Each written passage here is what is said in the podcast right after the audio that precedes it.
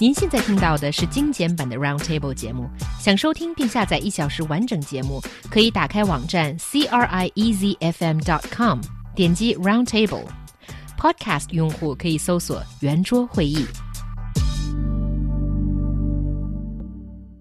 Beijing's Palace Museum has released a new range of creative and cultural souvenirs. They were quickly picked up by social media and generated intense interest online. A microblog with more than a million followers posted some of the pictures, and it has been reposted more than 18,000 times.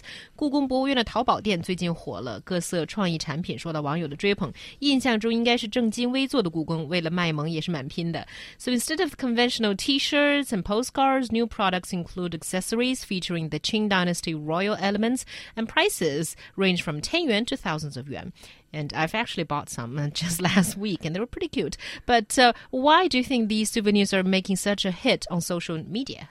Well, I think uh, there's a lot of creativity behind this, and it just shows that the museum is serious in, um, well, making its image better and also getting profits coming in because this is proven to be a very good way to promote your image and also get your hands on money, as it has been proved by the Taipei Mal- uh, Palace Museum, which generates uh, about 200 million yuan every year by just selling souvenirs. Well, well, whereas, excuse me, the um, the Palace Museum contagious disease. Yes, it's all because of you. Stammer, stammer, stammer, stammer.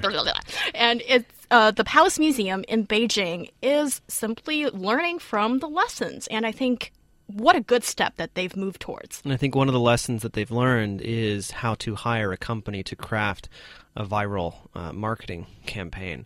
Uh, I don't I don't know who the microblog was, um, but if um, you know these these pictures originated from their account, I would not be surprised if if they were somehow paid to post these. Number one, and that's not necessarily to be pessimistic or anything. I'm not saying that, that it's wrong or that it's bad or what have you. I just I just think it's important to highlight how these types of things are not as organic as, as many people would like them to believe, uh, especially with the internet these days. I mean, you know, there are whole marketing companies designed around uh, viral marketing and things like that. Yes, but I think you still need to have the hit products Sure. at hand. Yeah, of course. Otherwise, this sort of gimmick wouldn't even work. And I actually went to the Palace Museum Taobao online shop to have a look at what goodies they've got and it is pretty amazing there are so many great ideas behind it such as this uh, pair of stereo earphones that look like the string of the bees and jewels uh, indicating the rank of officials that uh, they sort of like a hat thing that they put on their heads during the ten uh, the Qin no the Qing dynasty Exactly. excuse Qing. Qing, yeah. Whew And it just seems to be such a good idea. And also, uh, they have these folding paper fans that type the, well, it shows up in calligraphy that I, the emperor, am a dude like this. So this is according to Emperor, Emperor Yongzheng. Yongzheng. Yeah, he said something like 朕这是这样的汉子 or something like Right. that. But that's like, you know, that's cultural and it's historical and it's been made to look very fresh and, you know, 21st century. Isn't that a great combination? Yeah, I think the one of the reasons that this is so popular is because people attach the image of you know being really serious faced and not fun to a museum, especially the Palace Museum. But uh, with such kind of like cute and uh, creative products like that, this image is being overturned, and that's why people kind of find it interesting. Yeah, and, it, and it's great for them. They can make lots of money, and you know, I think this is something that that, that we've seen uh, the world over at museums. I mean, trying to figure out how how to become money makers, not just necessarily the keepers of history or, or the keepers of culture. Um, in general, you know, I have to say, you know, my general position with these types of things is I don't like them.